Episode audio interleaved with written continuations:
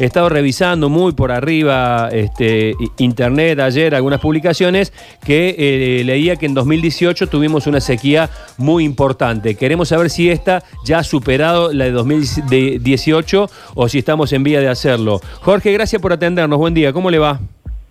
Hola, muy buenos días. Gracias por la invitación. Al contrario, eh, ¿estamos atravesando en Córdoba una sequía ya eh, récord? Mira, eh, en los últimos 120 días, el 86% de las localidades donde tenemos estaciones, que son más de 110 localidades que estamos monitoreando, el 86% tiene menos de 10 milímetros acumulados de lluvia en 120 días.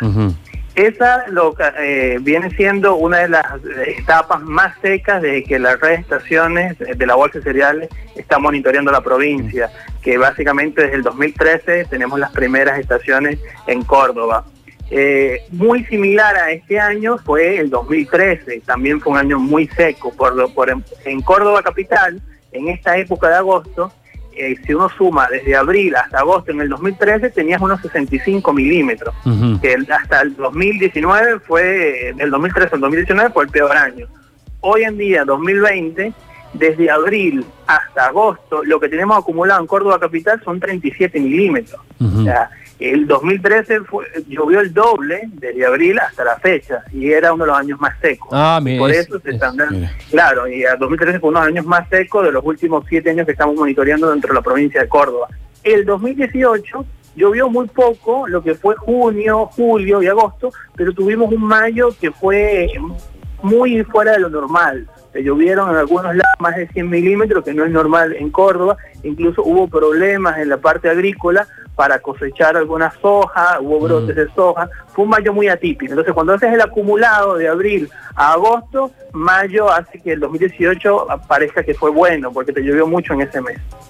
Está bien. Eh, de acuerdo a las características del año, digamos, de 2013, eh, ¿podemos esperar que, este año sea similar? O sea, eh, o, tenemos esperanza de que en los próximos días llueva? Bien, eso es muy interesante porque los modelos internacionales que monitorean la parte de la temperatura del Océano Pacífico es donde se da un evento que es conocido como la niña o el niño, ¿no? Dependiendo de cómo está esa temperatura, si está cálida o está en enfriamiento, se habla de un año niño o niña. En este momento, los modelos están estimando que vamos a entrar hacia una fase, la niña, hacia lo que sería la primavera en el hemisferio sur. Cuando en Córdoba, y eso la niña eh, impacta de manera diferente en diferentes regiones del mundo.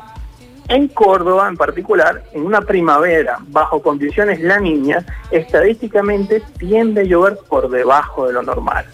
Lo cual esto es un panorama que eh, nosotros que estamos en la parte agrícola, el productor debe conocerla y tomar, eh, tener esa toma de decisiones, conociendo lo que va a venir, que vamos a tener un déficit hídrico muy importante que ya está ocurriendo y las perspectivas es que si viene la niña va a llover menos de lo normal, por lo menos en la primavera. ¿Y por cuánto tiempo queda la niña, se instala la niña? Eh, la niña tiene ahorita una probabilidad de instaurarse en lo que sería el mes finalizando septiembre, octubre y noviembre. Eh, estamos hablando de un 60% de probabilidad.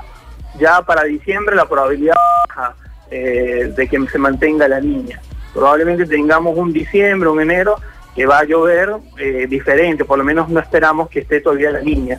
Pero si se instaura la niña el mes que viene, que lo vamos a saber con mayor seguridad hacia finales de septiembre, si ya estamos en niña, eh, va a ser una primavera con un déficit hídrico probablemente. O sea, o sea que tenemos que estar hablando, tenemos que estar hablando, eh, Jorge, de, que se vienen meses de poca lluvia.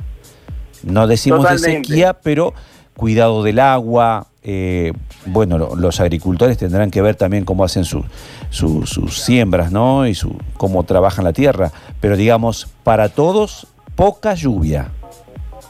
Eso es correcto. Cada área tiene que ver estos pronósticos, eh, cómo lo va a tomar. Por ejemplo, en el sector agro, justamente el productor decide, bueno, no voy a hacer de repente una soja de primera, sino voy a pasar a hacer una soja de segunda, más hacia diciembre, que ya va a tener una recarga probablemente del perfil del suelo, porque si tengo una siembra temprana, voy a encarar con muy poca agua en el suelo y además no me va a llover lo suficiente en los principales estadios del cultivo. Eh, Jorge, ¿hoy llueve? ¿Qué, tienen los pronósticos? No, para hoy no. Hoy los modelos están estimando que no, no vamos a tener lluvia. Ah. Qué, lástima. Bueno, eh, Jorge, gracias por este contacto. Que tenga buen día. No, gracias a usted. Que esté muy bien. Hasta luego.